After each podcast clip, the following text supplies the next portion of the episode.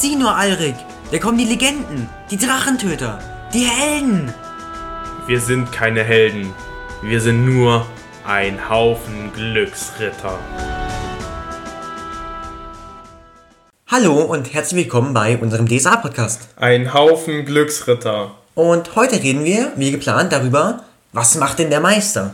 Dafür reden wir zuerst über Abenteuer. Wie wählt man die aus? Wie bereitet man die vor? Wie schreibt man vielleicht auch sein eigenes Abenteuer? Danach gehen wir ein bisschen in die Organisation der Spielabende, weil das bleibt auch häufig am Meister hängen, weil der auch immer so ein bisschen als Organisator gesehen wird. Am Ende gehen wir dann auch noch auf die Heldenerstellung ein, denn die kann auch sehr zeitraubend sein.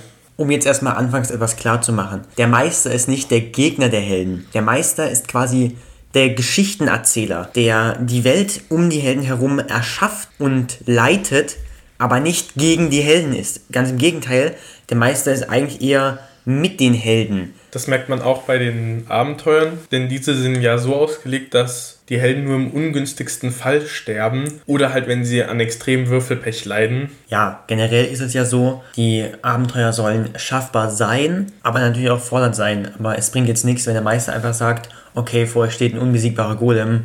Das würde ja keinem von beiden Spaß machen. Und damit kommen wir zu unserer ersten Kategorie, den Abenteuern. Und da gibt es zwei große Kategorien und die wären Einmal natürlich gekaufte oder aus dem Internet kopierte Abenteuer oder die selbstgeschriebenen Abenteuer. Das große Glück bei den gekauften ist eben, man braucht weniger Zeit zum Vorbereiten und man hat somit mehr Zeit, sich vielleicht einzulesen, sich mit den Regeln zu beschäftigen. Der Vorteil bei den selbstgeschriebenen Abenteuern ist jedoch, dass man selbst die Geschichte leiten kann und ich glaube, bei selbstgeschriebenen Abenteuern ist das Improvisieren ein bisschen leichter, weil man genauer weiß, wo man die Helden am Ende haben möchte, als bei gekauften Abenteuern.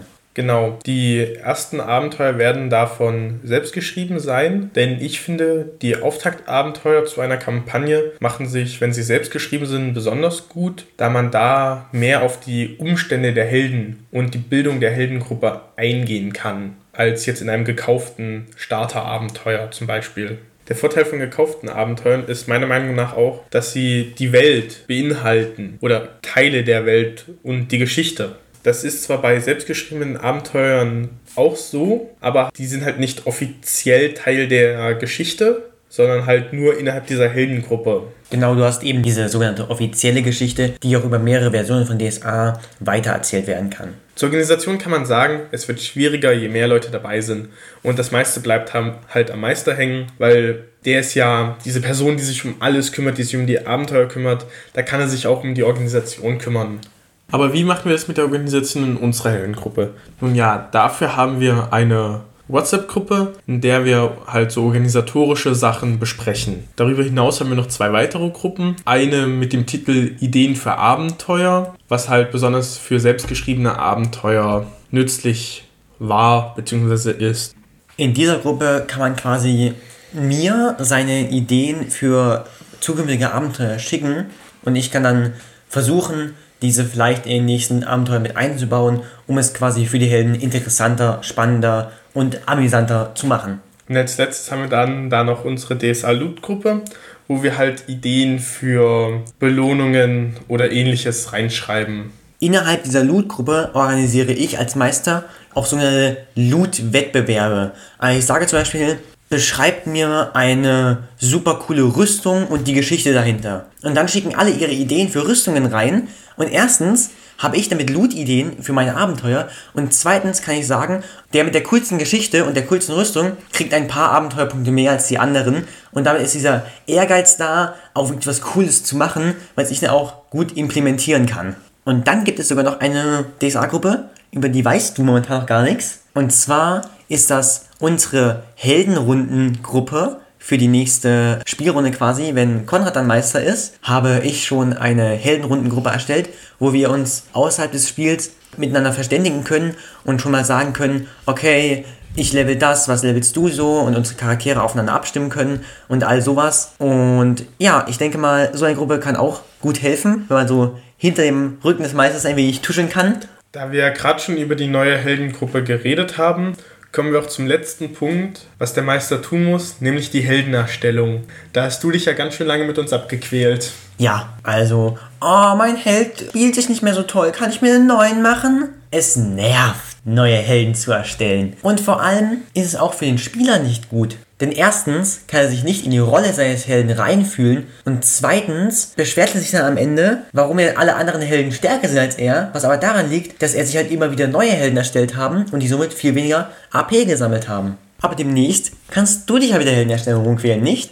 Genau, aber dieses Mal werden die Helden ja mehr aufeinander abgestimmt sein und die werden sich ja auch schon länger kennen. Zumindest manche von denen. Bei mir war es halt so, eure Helden haben sich zufällig in der Taverne getroffen und wurden dann von dem vermummten Mann in, in der hintersten Ecke angesprochen. Was halt nicht so der beste Auftakt zur Kampagne ist. Was ich bei der Heldenerstellung nicht ganz so mag und auch von dir so ein bisschen mitbekommen habe, wenn Leute exotische Ideen oder Wünsche haben, wie zum Beispiel ein Achatz im hohen Norden zu spielen, was zwar jetzt mit den neuesten Publikationen möglich ist, aber davor einfach keine Regeln dafür da waren.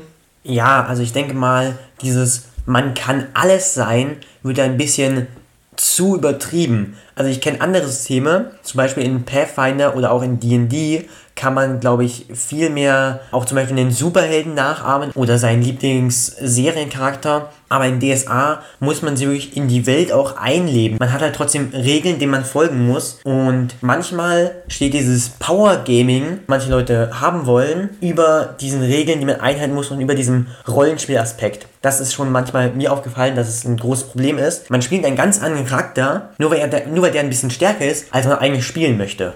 Was damit auch zusammenhängt, in DSA werden Regelergänzungen auch innerhalb der Welt erklärt. Zum Beispiel der Sternfall von der vierten auf die fünfte Edition, welcher erklärt hat, warum Geweihte mehr Kamal-Energie haben können.